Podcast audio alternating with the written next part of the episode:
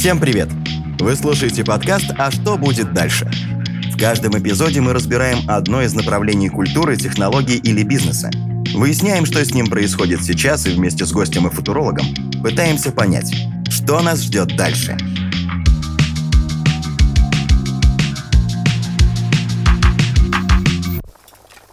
Еда – базовая потребность человека. На протяжении всей истории человечество развивалось вокруг удовлетворения этой потребности – и от того, насколько просто можно добыть пропитание, зависит в целом все устройство нашей жизни. Сейчас мы уже не задумываемся о том, что продовольствие нужно добывать. А современный городской житель так вообще может просто-напросто заказать себе обед, не вникая в ту цепочку процессов, благодаря которой этот самый обед попал к нему на стол. Индустрия еды активно вбирает в себя новые технологии, чтобы мы как можно меньше задумывались о добыче пропитания а мы лишь выбираем из огромного разнообразия блюд, что мы сегодня хотим отведать. Что для нас полезнее, а к чему лежит наша душа? Вот такие размышления стали возможны благодаря фудтеху. Под фудтехом понимается очень широкий комплекс технологий, начиная от, собственно, производства еды и заканчивая его дистрибуцией. Поэтому сюда входит все и, так скажем, продвинутый э, сельскохозяйственный сектор, и переработка, и, что немаловажно, утилизация – и логистика, дистрибуция, и все-все-все-все. Вы слушаете футуролога Евгения Кузнецова. Он считает, что удовлетворение потребностей в еде – основной драйвер развития нашей цивилизации. И весь этот сектор, он играет, конечно, в человеческой истории ключевое значение, потому что, по большому счету, все развитие нашей цивилизации – это способ произвести больше еды, чтобы было больше людей, потому что это как бы биологическая задача вида стать все более и более крупным, многообразным. И, соответственно, задача размножиться и расшириться. В настоящий момент фудтех – это широкое направление, которое включает в себя еще, например, производство экологичной упаковки, альтернативных пищевых продуктов, смарт-техники для кухни. Практически всю историю человека ключевые технологические революции были связаны с революциями в производстве еды. Сначала это там переход к одомашниванию растений и животных, потом это ирригация – более интенсивное, более эффективное сельское хозяйство, потом преодоление так называемой мальтузианской ловушки, когда численность людей лимитировалась количеством производимой ими еды, и до примерно 17 века ни одна страна в мире не могла вырваться из этой ловушки, то есть никак не могла начать расти ускоренными темпами, потому что просто тупо не хватало еды. Потом появились множество технологий, множество новых видов растений, например, та же самая картошка знаменитая, привезенная из Америки случайно попавшая в человеческий рацион. Вообще люди не знали, что ее можно есть, думали, что это корм для свиней. И в итоге э, произошла вот такая взрывной рост численности людей. И с тех пор мы только этим и занимаемся. Как бы произвести больше еды, как бы ее быстрее задистрибутить. Единственное, что в последние э, десятилетия появилась новая задача у еды. Она перестала быть только способом поддержать э, наше функционирование, то есть обеспечить необходимое количество калорий, она еще стала задачей по поддержки нашего здоровья, потому что, как говорил Гиппократ, ты то, что ты ешь. И в результате оказалось, что действительно еда – это фактор здоровья, фактор продления жизни. И сейчас мировой фудтек начинает смыкаться с мировым health-теком, то есть с технологиями продления жизни и повышения ее качества. И это все такая гигантская многообразная индустрия, которую можно просто по кусочкам разбирать, и в каждом из кусочков есть ужасно интересные вещи. Что же сейчас входит в фудтех? Во-первых, это, конечно, доставка еды. И не только доставка из ресторанов. Пандемия привела к активному развитию новой бизнес-модели в сфере доставки еды Dark Kitchen, что переводится как «темная кухня». Dark Kitchen — это место, которое не находится, как правило, на первой торговой линии. Оно обычно находится как раз на второй, третьей или в промышленной зоне у которого низкая аренда, и есть возможность вместить в себя производство, необходимое количество киловатт и инженерных систем. Это Антон Лозин, сооснователь и генеральный директор сервиса доставки готовой еды «Кухня на районе». Почему Дарк? Потому что физически это кухня, но ее не видно со стороны, и ты в нее не можешь войти, потому что это не ресторан на первой линии. И тогда единственным способом реализовывать свой товар, еду и услуги является доставка. Помимо этого, в фудтех входят агротехнологии, цифровые технологии и инновации в сельском хозяйстве. Это генная инженерия, технологии искусственного размножения насекомых, производство сельскохозяйственных роботов, тепличные технологии. Продукты также могут быть упакованы в так называемую интеллектуальную упаковку. Умные ее могут делать индикаторы свежести, времени, температуры. В такой упаковке могут быть компоненты, которые поглощают газы, влагу, предотвращают развитие бактерий или даже продлевают срок годности продукта. Также ищут экологичные решения для упаковки, способы многоразового использования и создания перерабатываемых или биоразлагаемых материалов. Одно из самых громких направлений фудтеха – создание продуктов из альтернативного белка. Сюда входит мясо, созданное из белков растительного происхождения, например, соевое. Еще активно развивается технология культивированного мяса. Это мясо, которое полностью выращивается в лаборатории. А еще зарождается направление 3D-ресторанов, когда еда полностью напечатана на принтере. В мире уже существуют такие заведения, в которых вся мебель, столовые приборы и еда напечатаны на 3D-принтере. Первый такой ресторан называется Food Inc. и находится в Лондоне. Сейчас городской житель может побаловать себя самой разнообразной едой, попробовать кухни разных стран и различные способы приготовления блюд. Но так было далеко не всегда. Как же мы пришли от голода, как самой страшной проблемы человечества, к обилию еды в развитых странах и использованию новейших технологий в городах? В России вообще проблема дефицита еды, как и во многих других странах, решалась на протяжении нескольких последующих столетий. Россия была, наверное, одной из последних современных стран Европы, кто сталкивался с проблемой голода. То есть у нас голод был еще в 30-е годы и в 40-е годы национальной проблемы, люди реально умирали от голода. А, но впоследствии заработал довольно стандартный механизм интенсификации сельского хозяйства, механизации, появления удобрений, потом появления генетики. Ну и постепенно мы пришли к тому, что сельское хозяйство у нас сейчас становится экспортным. То есть у нас много земли, у нас довольно много пастбищ и всего прочего, мы действительно можем экспортировать еду. Тем более, что на Россию положительно действует потепление в том плане, что климат России улучшается в зону как раз-таки комфортного для земледелия климата. Поэтому количество сельхозугодий у нас э, растет с каждым годом, в отличие от многих стран, где из-за засух там, и из-за жары количество сельхозугодий падает. Постепенно, я думаю, что около 20 лет назад Россия вышла благодаря этим факторам, то есть технологиям, современным навыкам ведения бизнеса и улучшения климата, вышла на очень такую сытую траекторию своего развития, что является, конечно, несомненным достижением. Как это все пришло к появлению цифровых инструментов и к тому, что горожанин уже начал более тщательно и привередливо относиться к еде, я думаю, что здесь сработало несколько факторов. Во-первых, самое простое причина – это рост уровня жизни. У человека растет уровень жизни, он начинает тратить на еду меньше, а потом он начинает требовать от еды не только набивания брюха, но и других каких-то положительных для него эффектов. Вкус, удовольствие, эстетика, польза. И как только российский горожанин достиг э, э, уже вполне приемлемого, так скажем, уровня, а в, скажем так, в высоком среднем классе вполне себе европейского уровня, то, естественно, возникли э, потребности более высокого порядка, ровно по пирамиде Маслоу. Ну и тут оказалось, что эти потребности удовлетворяются цифрой значительно более эффективно, потому что когда тебе нужно как бы кушать здоровую еду значительно проще, если кто-то за тебя подумал, сделал агрегатор здоровой еды, сделал справочник здоровой еды, сделал кучу информации, что какая еда здоровая, какая не очень, научился тебе помогать считать калории и так далее, и так далее, и так далее. То есть еда благодаря цифровым сервисам превратилась уже в более сложный объект, чем просто потребление калорий. И действительно, сейчас горожане привыкли, что еда окажется у них на столе, а продукты в холодильнике в течение получаса после оформления заказа. Все больше людей перестают ездить за продуктами в магазин и готовить дома. Зачем, если можно все заказать? Еду приготовят профессионалы, да и такую, какую нам захочется. Безусловно, все эти сервисы, они для горожан. Потому что образ жизни в городе, он диктует определенные правила. Здесь время и скорость текут по-другому, нежели в небольших городах. И все сервисы не только связаны с едой, но связанные с комфортом и улучшением качества жизни, они про скорость, поэтому здесь распространено у нас такси, можно заказать круглосуточно все, что угодно, в том числе сырники или не только. В этом смысле да, это городские сервисы, которые экономят людям время.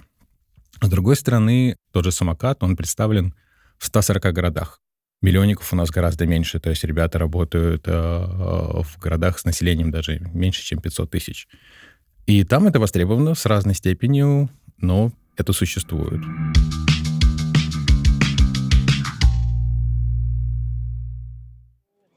Первым в истории сервисом доставки можно назвать индийскую систему Даббавала. В XIX веке индийские пешие разносчики доставляли горячие обеды прямо на рабочие места. При этом пищу готовило не какое-то особое заведение, а обычные люди, с которыми у доставщиков был заключен договор. Так что вся еда была домашняя. Добавалы-разносчики работают в Индии и до сих пор. А действительно массовый характер доставка приобрела в 60-е годы прошлого столетия в Америке – это была знаменитая доставка пиццы. Американские военные, побывавшие в Италии во время Второй мировой войны, привезли рецепт пиццы на родину. Чтобы привлечь покупателей, рестораны решили организовать доставку. И с тех пор пицца и доставка – это практически синонимы. Пример американцев оказался заразительным. Услуга доставки пиццы и другой еды стала быстро набирать популярность в Европе. А в 90-х стала развиваться и в России – если говорить только о, так скажем, дистрибутивной части хелстека, то есть о доставке еды, то Россия здесь является одним из мировых лидеров, как ни парадоксально. Именно потому, что в какое-то время назад здесь сомкнулись компетенции в области продаж, в области построения цифровых систем. Люди тоже у нас на самом деле довольно технооптимистичные. То есть люди у нас любят пробовать новые штуки в отличие от, как ни странно, значительно более консервативных обществ, например, той же самой Западной Европы и США, где до сих пор люди могут э, чеками расплачиваться и по факсам информацией обмениваться. Так совпало, что Россия здесь стала одним из зачинщиков. И вот буквально несколько предыдущих лет была довольно забавная история, что а, значительное количество глобально известных компаний в области фудтека это были компании, основанные а, россиянами. Например, даже в ядре команды знаменитого DoorDash, это уже биржевая компания, тоже, так скажем, русская, так скажем, торговая ДНК. Это такой очень интересный национальный феномен, который э, совпал из многих обстоятельств. Взрывной рост онлайн-торговли и доставки произошел во время пандемии. Например, у Вкусвилла до пандемии собственная экспресс-доставка занимала мизерную долю в обороте. После того, как в марте россияне самоизолировались, спрос на нее возрос. Интересный кейс, опять же, вкусвилла. В пандемию они очень быстро приросли именно в электронной коммерции, хотя доставку как таковую они делали до этого три или четыре раза, это было неуспешно. И вот в пандемию они смогли это сделать круто и заняли лидирующие позиции. Пандемия также поспособствовала появлению Dark Store, магазинов без торгового зала, которые работают только на доставку или самовывоз. Начиналось все в 10-11. Мало кто помнит, что из себя представлял, например, рынок еды и доставки тогда. Но уже появился Delivery Club. Это был поздний 10 год, по-моему, ноябрь. На нашем рынке были другие агрегаторы, турецкая компания Емиксипетти и странные ребята, которые назывались Фудик или еще что-то вот в этом роде, их потом кто-то приобрел. Но вот зарождение чего-то такого, что потом превратилось в футех, это 10-11 год, первые маркетплейсы был такой сервис, как рум-сервис. Он был очень похож на кухню, и это было какое-то количество свободных курьеров, которые могли принести еду из разных мест, поэтому они назывались как рум-сервис. Не знаю, что с ними случилось тогда. Но такая осознанно масштабная волна — это все-таки 16-17 год. Тогда мы придумали кухню, Тогда уже Delivery Club превращался из просто каталога доставок в сервис. Тогда появились такие ребята, как FoodFox. Они потом превратились так или иначе в Яндекс Еду. Был Uber Eats. Были такие сервисы, как Grow Food и Level Kitchen, программа питания. И появился самокат еще до лавки, примерно в 2017 году. Вот это зарождение той волны, а все оформилось окончательно в пандемию, потому что произошел большой сдвиг в образе жизни людей. И если до этого такими сервисами пользовались инноваторы среди клиентов и ранние последователи, то пандемия привела на этот рынок большинство. После этого оформилась, законсолидировалась основная группа ключевых игроков на рынке. Delivery Club стоял у истоков фудтеха в России и до сих пор продолжает быть одним из главных игроков этого рынка. Революция Delivery состояла в том, что им удалось создать такой сервис и такое приложение, которые стали примером для всех последующих сервисов доставки еды. Сейчас Delivery Club является единственной платформой в России, на которой представлены все крупнейшие франшизы ресторанов быстрого питания.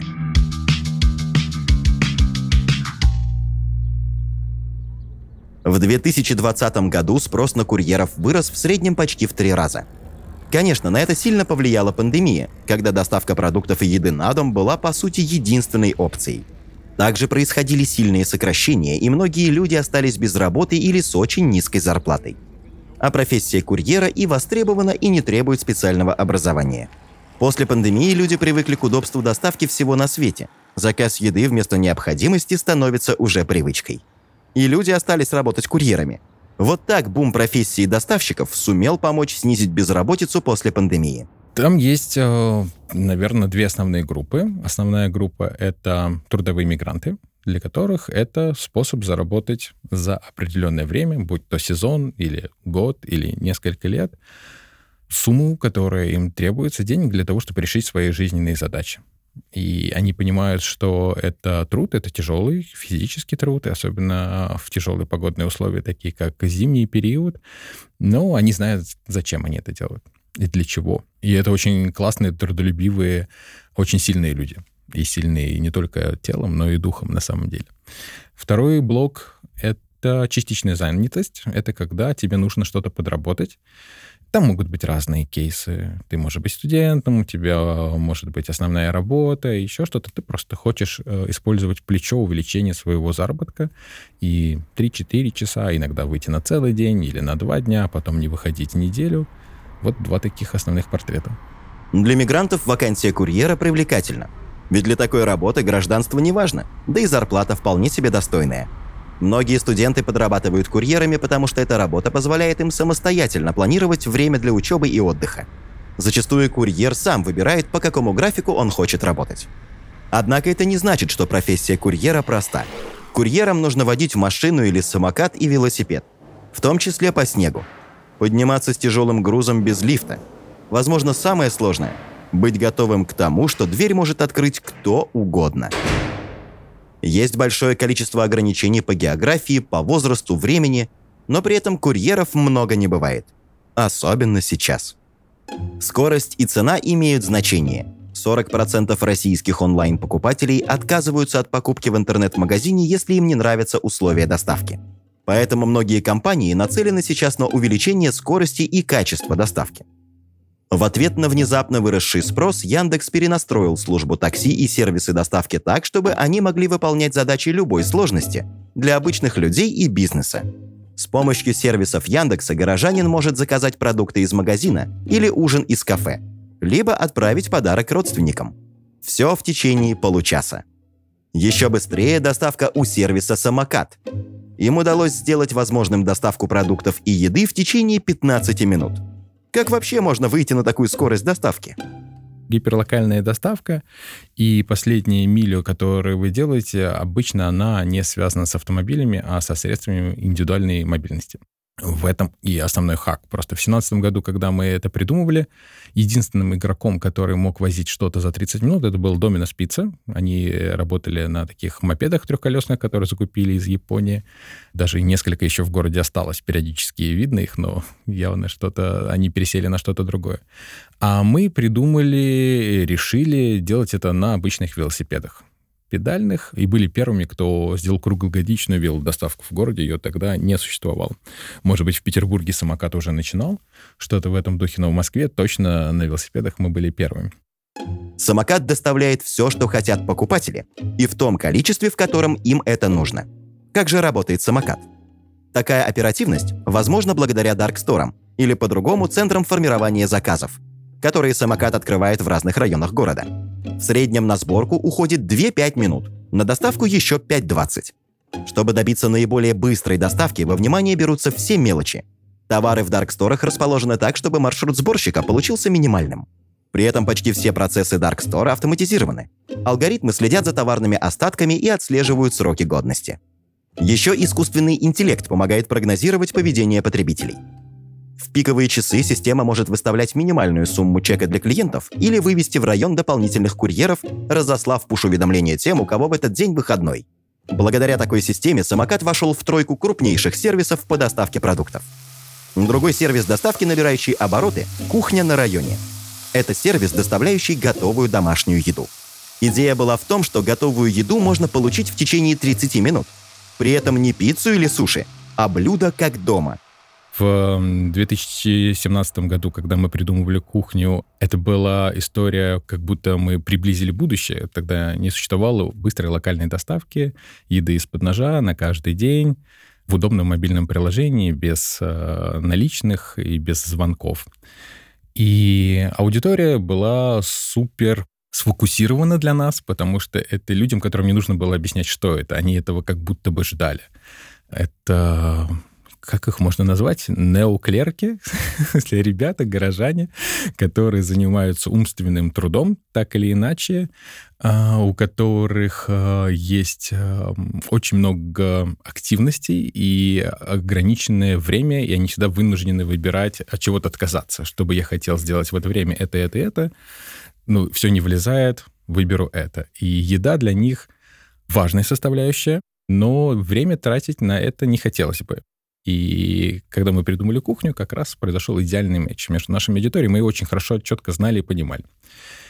А вот в пандемии все смешалось. И с точки зрения и аудитории, и предложений, которые есть, и еды очень много появилось в разных вариациях начиная от магазина у дома, будь это пятерочка с большим прилавком холодной готовой еды, или доставка из дарксторов, которые рядом, или локальные э, рестораны, которые могут тебя перевести через агрегатор. И люди, которые приходят за едой, теперь тоже абсолютно разные. И нельзя сказать, что это история про экономию времени. Сама жизнь ускорилась, Скорее люди уже считают нормой, что ты привозишь быстро еду, доставляешь или готовишь ее быстро. И тогда к тебе приходит аудитория с разными своими jobs-to-be работами, на которые они хотят тебя нанять, и там супер фрагментированная мозаика, и она еще и меняется. Пытаться ответить на все запросы аудитории сложно, но кухня пытается. А работает она так. С рынков и фудскладов завозят свежие продукты на оборудованные фабрики кухни – Dark Kitchen. Повара по составленным технологическим картам готовят блюда – а курьеры на велосипедах развозят их клиентам в радиусе пары километров. Все на кухне устроено так, чтобы еда была приготовлена максимально быстро. Поэтому большинство процессов автоматизировано. Еще у такой темной кухни есть собственный цех – фуд-реактор, в котором подготавливаются ингредиенты для блюд – Сама по себе кухня на районе представляет вертикально интегрированную компанию. Мало кто знает, что у нас есть свое центральное производство. Это 7 тысяч квадратных метров. По сути, завод еды. Мы называем его фуд-реактор, потому что он постоянно генерирует э, новые рецепты и новые блюда и полуфабрикаты высокой степени готовности.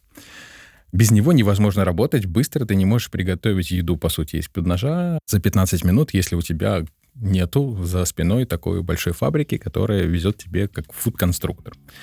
И там есть свои операционные циклы и свои возможности и свои ресурсы. Позиции в меню кухни на районе меняются до 60% в неделю. Помимо изменений в течение дня – завтрак, обед и ужин. Как получается продумывать такое меню и быть готовым быстро приготовить и доставить все позиции? Устроено следующим образом. Э, наш э, производственный цикл начинается за 4 недели до первого дня продаж. Первый день продаж — воскресенье. Именно в этот день у нас обновляется меню. Сначала в работу вступает отдел планирования меню эффективности продаж. Это дата-сайентисты, прежде всего, которые на основе анализа больших данных о продажах и поведении наших клиентов формируют сетку меню, что мы будем продавать, и планируют, сколько порций мы будем вести на каждую кухню, а их сейчас 52 в Москве с разной структурой спроса, потому что аудитория разная. Они должны за неделю провести эту работу. После этого а, у нас уже готова сетка меню, мы знаем, какое количество порций куда повезем, и мы передаем это в такой конвейер операционного цикла производства. Они переворачивают его, расщепляют до атомов, и закупки получают свою задачу, начинают контрактовать поставщиков на ингредиенты, на сырье для того, чтобы произвести. У них на это есть примерно в полторы недели. Когда это все заводится на склад, дальше у производства на каждый день есть перевернутая задача, сколько фуд-конструктора или готовых блюд они должны произвести, и они забирают со склада необходимое сырье и на выход дают готовую продукцию. И после этого каждый день ночью мы привозим на каждую нашу кухню либо фуд-конструктор, либо готовые блюда, и ждем заказы, которые сделают клиент. И если мы сделали все правильно, значит, мы угадали со спросом и с предложением. На протяжении истории человечества совершенствовались орудия труда, технологии производства, появились удобрения и селекция. Но суть осталась все та же. Еду нужно вырастить. А для этого нужно огромное количество ресурсов. По прогнозам, население планеты к 2050 году достигнет 9 миллиардов человек. Эксперты полагают, что для удовлетворения потребностей в пище такого количества людей нужно увеличить производство сельскохозяйственной продукции минимум на 70%. А сделать это, когда и так максимальное количество земли используется под сельское хозяйство, практически невозможно. Помимо этого существуют две полярные проблемы, связанные с продовольствием – голод и ожирение. Число людей, страдающих от голода, продолжает расти. Наибольшее число голодающих проживает в Афганистане, Эфиопии, Сомали, Южном Судане и Йемене. При этом в странах Северной Америки, Европы и Океании 30% людей страдают ожирением. При всем при этом производство еды оставляет огромный экологический след и вносит весомый вклад в глобальное потепление. А большие скорости и увеличенный объем доставки могут отрицательно сказаться на экологии в целом. Фудтех, помимо всего прочего, также входят технологии и инициативы, призванные заботиться о нашей планете. Давайте сразу разделим два направления. Классическая экология, то есть вред природе, качество воздуха, качество воды и климатическая проблема. Они очень плотно обе стыкуются с э, фудтеком. Первое, э, если говорить о климате, то, конечно же, фудтек – это один из главных раздражителей и источников потепления, почти на четверть потепления следствие фудтека. Это и естественная биология коров, которые выделяют метан, это и вырубка лесов, это и особенность а, роста многих сельскохозяйственных культур. То есть все это накладывает эти довольно специфические ограничения. С другой стороны, еды понадобится значительно больше. Поэтому главная задача фудтека сейчас – это снизить нагрузку сельского хозяйства на климат. А если же говорить о уже экологических проблемах, о загрязнении, о гигантских островах мусора в океанах и так далее, то, конечно, здесь главная задача – это скорее сделать потребление человека более ответственным, рациональным, то есть чтобы мы понимали, что какие-то естественные ограничения нужны для того, чтобы а, не наносить вред планете. Это там постепенный отказ там, от наиболее долго разлагаемого пластика, переход там, на какие-то бумажные или другие быстро разлагаемые материалы и так далее, так далее, там, на съедобную обертку там, и так далее. Это все, э, я думаю, будет развиваться, но, как обычно, это все развивается таким вторым темпом, потому что есть другой способ решения этой проблемы, это просто более качественная утилизация. Что можно сделать? Искать глобальные решения проблемы, но при этом не забывать, что общая картина складывается из мелочей. И стараться в повседневной жизни быть максимально экологичным. Многие российские компании из фудтеха принимают меры для того, чтобы уменьшить свое негативное влияние на экологию.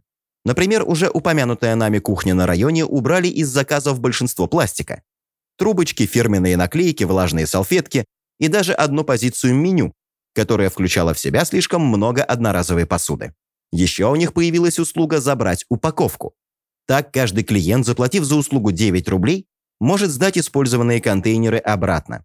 По 3 рубля достанется утилизаторам, курьеру и фонду WWF, который признан инагентом. Вкусвилл собирает на переработку батарейки и пластиковую тару.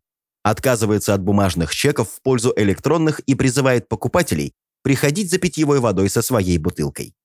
Сервис доставки еды из ресторанов Delivery Club прекратил по умолчанию включать в заказы одноразовую посуду. А еще компания часто сотрудничает с WWF. В целом есть несколько возможностей улучшить сервис доставки еды с экологической точки зрения. Перво-наперво нужно отказаться от одноразовых приборов. Как это сделали Delivery Club. Сервис Яндекс Еда также больше не кладет по умолчанию одноразовые вилки и ложки в заказ. Еще можно упаковывать заказ в многоразовую упаковку. Даже с учетом производства, транспортировки и затрат на мойку, использование многоразовых контейнеров безопаснее для климата. Так сервис доставки рационов на готове привозит рационы питания на неделю в многоразовых контейнерах и забирает их при следующем заказе. Также упаковку заказов можно перерабатывать. Например, пользователи сервиса Market могут вернуть коробки и упаковку от своей доставки в любом состоянии.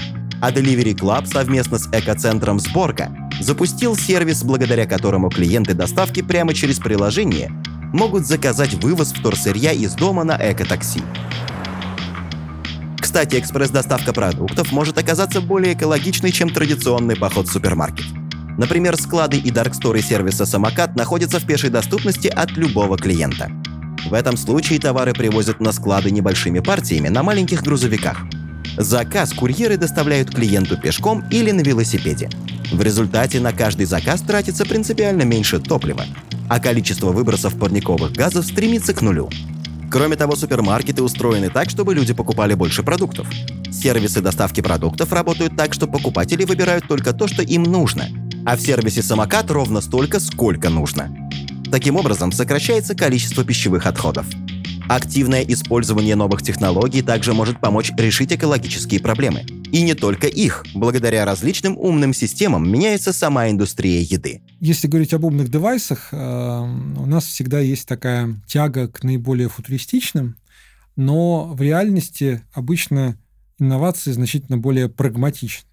То есть я думаю, что самое первое из индустрии фудтека, такого смарт-фудтека, с чем мы столкнемся, будет так называемый умный холодильник. Ну, у нас это всегда вызывает юмор там, потому что мы не очень понимаем, что это значит. Но на самом деле уже сейчас не является никакой проблемой, а, и уже есть такие девайсы, которые контролируют, условно говоря, что, собственно, положено в холодильник, не просрочен ли там срок годности. И самое главное, возникает непрерывный контроль, а что, собственно говоря, люди потребляют, и насколько это потребление соответствует задачам человека на здоровый образ жизни, на соблюдение диетических ограничений и так далее. И самое главное, что мы уже привыкли пополнять свои пищевые запасы через заказ еды доставкой, но очень многие эти процессы можно автоматизировать. Мы же примерно знаем, сколько нам нужно молока в неделю, мяса и так далее. А почему бы эти заказы не делались автоматически и не приезжали в удобное на время, чтобы мы просто покидали их в холодильник, и там всегда все было? Вот эти вопросы очень быстро автоматизируются, и мы постепенно переходим еще к понятию робот-то-робот маркетинга, когда не человек сам выбирает, чтобы ему съесть на основе того, что предлагают другие люди, а когда робот выбирает а, нужные нам там продукты и еду, исходя из наших задач, мы ему в этом доверяем. Такой вот робот дворецкий в кавычках, который знает там, что нам нужно кушать и нужно ли нам кушать овсянку по утрам. И заказывает ее, и мы привыкаем к тому, что вот у нас осуществляется такая непрерывная забота таким вот умным помощником. Пример отечественной высокотехнологичной гастрономии – пиццерия «Додо». Причем работают они не только в России. В Китае, в городе Ханчжоу, они открыли так называемую пиццерию будущего. В этой пиццерии отсутствуют кассы. Оплата заказов производится через приложение в мегапопулярном китайском мессенджере WeChat. А всю работу такой пиццерии будущего обеспечивает собственная технологическая веб-платформа DodoIS. Она интегрирована со всеми внутренними процессами заведения. Эта система, например, может помочь с заказом ингредиентов. Она учитывает различные тренды, календарь праздников, маркетинговую деятельность компании, местные события и многие другие факторы, чтобы прогнозировать расходы ингредиентов, исходя из спроса на позиции в меню в каждом конкретном ресторане. А еще на кухнях пиццерии Додо работает робот Улинка. Она подбадривает поваров и мотивирует их. Любой большой игрок который занимают либо большую долю рынка, или у него есть амбиции занять большую долю рынка, который работает не с нишевой аудиторией, а с разным сочетанием, и он хочет стать лидером, он не может обойтись без технологий сейчас, так или иначе. Это может быть in-house технологии, как в случае нашей кухни, у нас сильный технологический ген. Это может быть интеграция с существующими сервисами, Тебе не обязательно иметь башню разработчиков, ты можешь использовать гостовые решения, но ты точно должен работать с технологиями, иначе ты не успеешь за текущей скоростью времени и запросами аудитории. Умные технологии стремительно развиваются. Уже есть цифровые метки о сроке годности, которые помогают следить за качеством продукта в режиме реального времени. Блокчейн для отслеживания пути продукта от фермы до стола, автоматизация и роботы – которые призваны гарантировать стабильность поставок и безопасность производства. В кафе уже некоторую часть работы доверяют роботам-поварам, а заведениями управляют умные системы. Интересно, а что будет дальше?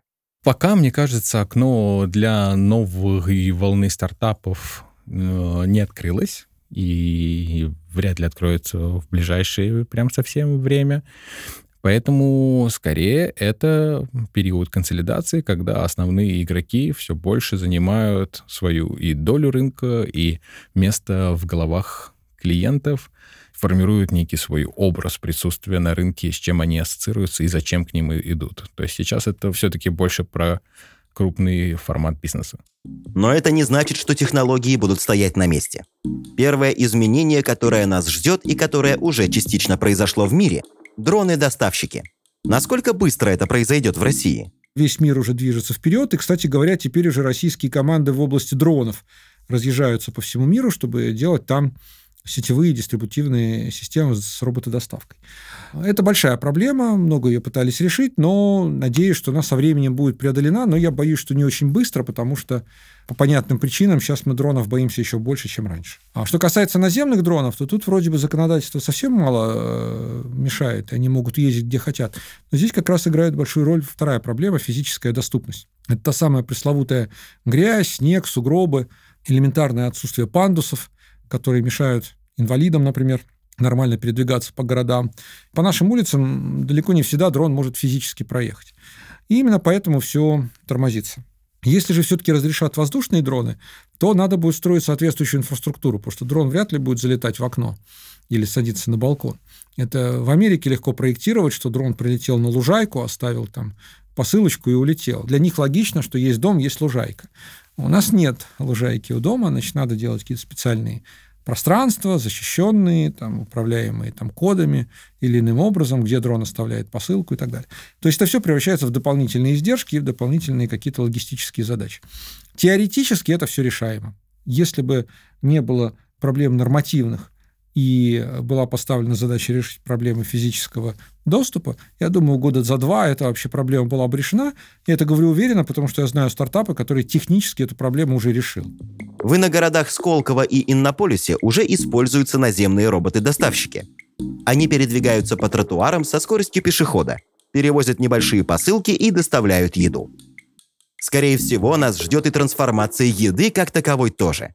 Как может выглядеть еда в будущем? Ее будет много готовой, и сама готовка, приготовление еды перестанет быть функциональной обязанностью, рутиной, а станет терапией.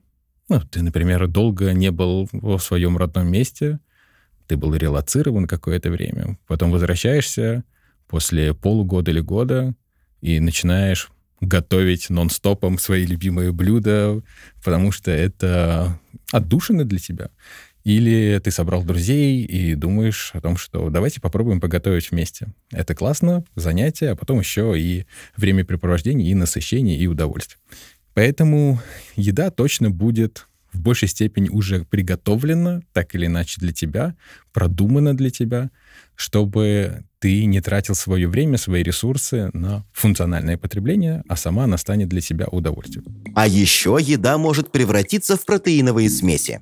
Предполагается, что синтезированный белок можно будет размещать в оборудованных цоколях жилых домов, а каждую квартиру оборудовать 3D-принтером. Что касается умных э, всяких 3D-принтеров э, для еды и так далее, я думаю, что вот эта технология как раз-таки будет довольно сильно отложена ввиду того, что все равно подавляющая часть еды производится довольно традиционным способом, и чтобы сделать из нее картридж для 3D-принтера, ее надо очень сильно трансформировать и перерабатывать. Здесь скорее последовательность следующая. Сначала мы будем увеличивать долю так называемой функциональной еды в нашем питании. То есть это там протеиновые там, или какие-то батончики, сойленты или другие смеси, которые там можно просто выпить стакан и получить необходимое количество микроэлементов, клетчатки и всего прочего, сбалансированная еда по подписке и так далее, и так далее. И постепенно будут сформированы какие-то, наверное, в том числе такие удобные девайсы, которые могут, например, типовую еду превращать в какое-то кулинарное произведение искусства за счет добавления всяких тонких приправ э, и так далее. И можно будет забыть про понятие рецепт, просто купил курицу, положил там в умную скороварку, а она уже из всяких картриджев сама туда добавляла нужных, значит, приправ, всего прочего, а, и получилось э, божественная вкусная еда. Вот это, я думаю, будет скорее. При этом, например, технология 3D-печати вполне возможно войдет в индустриальную компоненту производства еды, потому что, например, произвести стейк в реакторе невозможно. Там можно вырастить мясную культуру. Но в стейке там есть жилки, жирок, вот это все, и правильная пропорция, и чтобы правильно играло в процессе жарки. Сейчас 3D-принтеры применяются для того, чтобы печатать стейк. Но я не думаю, что это будет домашняя технология, это скорее будет ресторанная технология или магазинная технология, потому что тут работают классические эффекты масштаба, когда у тебя огромные принтеры, огромные картриджи, огромные продажи, все это значительно выгоднее, чем дома. Тем не менее, даже звучит это все немножко как фантастический роман, но кто бы еще нам сказал там 20 лет назад, что ты будешь сидеть дома с пустым холодильником, быстренько покидал в телефончик, что тебе надо, и через 30 минут у тебя все дома. Это уже тогда казалось фантастикой. Ну, примерно так же будет и здесь. Кроме того, все больше будут развиваться сервисы с умными системами. Такие системы будут знать, на какие продукты у вас аллергия, какие блюда вы любите больше и какой диеты вы придерживаетесь.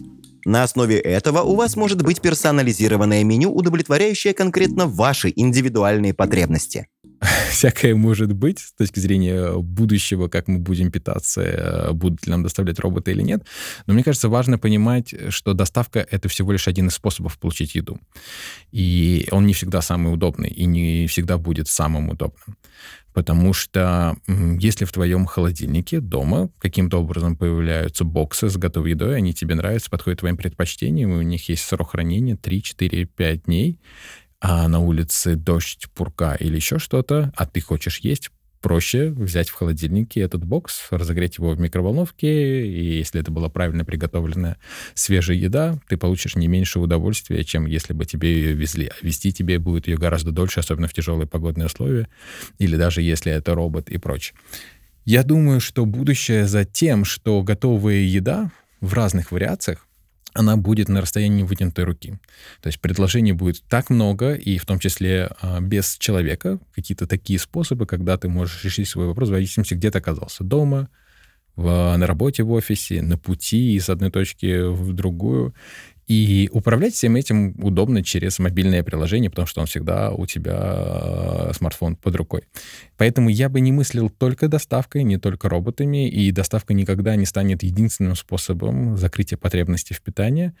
А компания, которая хочет попробовать хакнуть эту тему и стать номер один топ-of-mind брендом по теме еды, она должна быть всегда рядом, и не только в виде робота или кафе или даркстора или еще чего-то. Умные системы будут также использоваться при выращивании продуктов. Недавно компания «Местные корни», поставщик зелени для вкусвилла, объявила об автоматизации выращивания базилика с помощью искусственного интеллекта. Тепличные сенсоры собирают данные по росту растений, а ИИ анализирует их и предупреждает о возможных болезнях. Одно из самых перспективных направлений – рынок аналоговой еды, искусственных молочных продуктов и мяса. Население планеты постоянно растет, и многим странам уже надо задумываться о том, какие могут быть альтернативные источники продовольствия. Кроме того, экологические проблемы, связанные с производством еды, требуют новых решений. Люди все равно будут хотеть есть, а это значит, что а, будут работать торговые системы. И это в советское время можно было завернуть кусок мяса в кусок бумаги, пока ты его унес домой, он насквозь пропитывался мясным соком. Сейчас понятно, что уже никто этого не захочет покупать, и все захотят э, пластиковую упаковку, которая обеспечит чистоту и так далее. Но, тем не менее, эти процессы идут довольно активно. Тем более, что довольно большое количество отходов от еды при правильном применении можно тоже переработать в разного рода разлагаемую упаковку, и сейчас над этим идет очень большая работа. Один из способов решения проблемы с продовольствием – это выращивание еды прямо в городе. Уже тестируются различные теплицы, установленные внутри бизнес-центров или в подвальных этажах жилых домов. Города становятся производителями еды по двум причинам. Во-первых, в городе это может сделать на значительно меньшей площади, ну, просто за счет того, что город – это многомерная структура, и здесь как гараж можно построить там восьмиэтажный, это сразу очистит огромную площадь, так и ферму можно построить восьмиэтажную, это тоже очистит огромную площадь. А во-вторых, произведенная в городе еда, она обладает значительно большей свежестью. А свежесть – это количество расщепленных витаминов или не расщепленных в данном случае. То есть значительно большая польза для потребления в процессе питания. Поэтому, конечно, города будут расти как питательные, скажем так, субъекты, но для этого должна еще произойти технологическая еще одна, так скажем, микрореволюция и регуляторная революция, потому что здесь нужно еще раз радикально удешевить производство, потому что пока оно уже сравнялось со среднегодовой ценой теплиц, но это все равно летом дешевле, и бизнес-модели не бьются, поэтому пока это работает плохо. Но я думаю, что на горизонте там нескольких лет эта такая эволюция произойдет, и городская еда начнет развиваться в буквальном смысле очень стремительно. Ну, а второе, конечно, регуляторное, потому что, чтобы у тебя было право там, превратить твой чердак или подвал э, в ферму, для этого, конечно, регуляторы должны относиться к этому положительно и позитивно. Но здесь, конечно, надо потратить много усилий, потому что наш регулятор, он как бы не очень любит идти навстречу а, бизнесу. А в данном случае это будет прям очень необходимо. А в самом ближайшем будущем в России нас ждет использование биг-дата во всем. От прогнозирования наиболее удачного места для открытия кухни до получения сведений о предпочтениях покупателей. При этом еда в спальных районах станет чрезвычайно разнообразной, а доставка – быстрой. Больше скоростной доставки появится в регионах. И чем дальше этот тренд будет развиваться, тем меньше люди будут готовить дома. А каким вы видите фудтех будущего? Готовы ли попробовать еду из 3D-принтера или относитесь к ней с подозрением? Будете ли продолжать готовить дома или уже отказались от этого в пользу быстрой доставки готовой еды? Как вам кажется, что будет с индустрией еды дальше? Это был подкаст «А что будет дальше?». До встречи в следующих выпусках.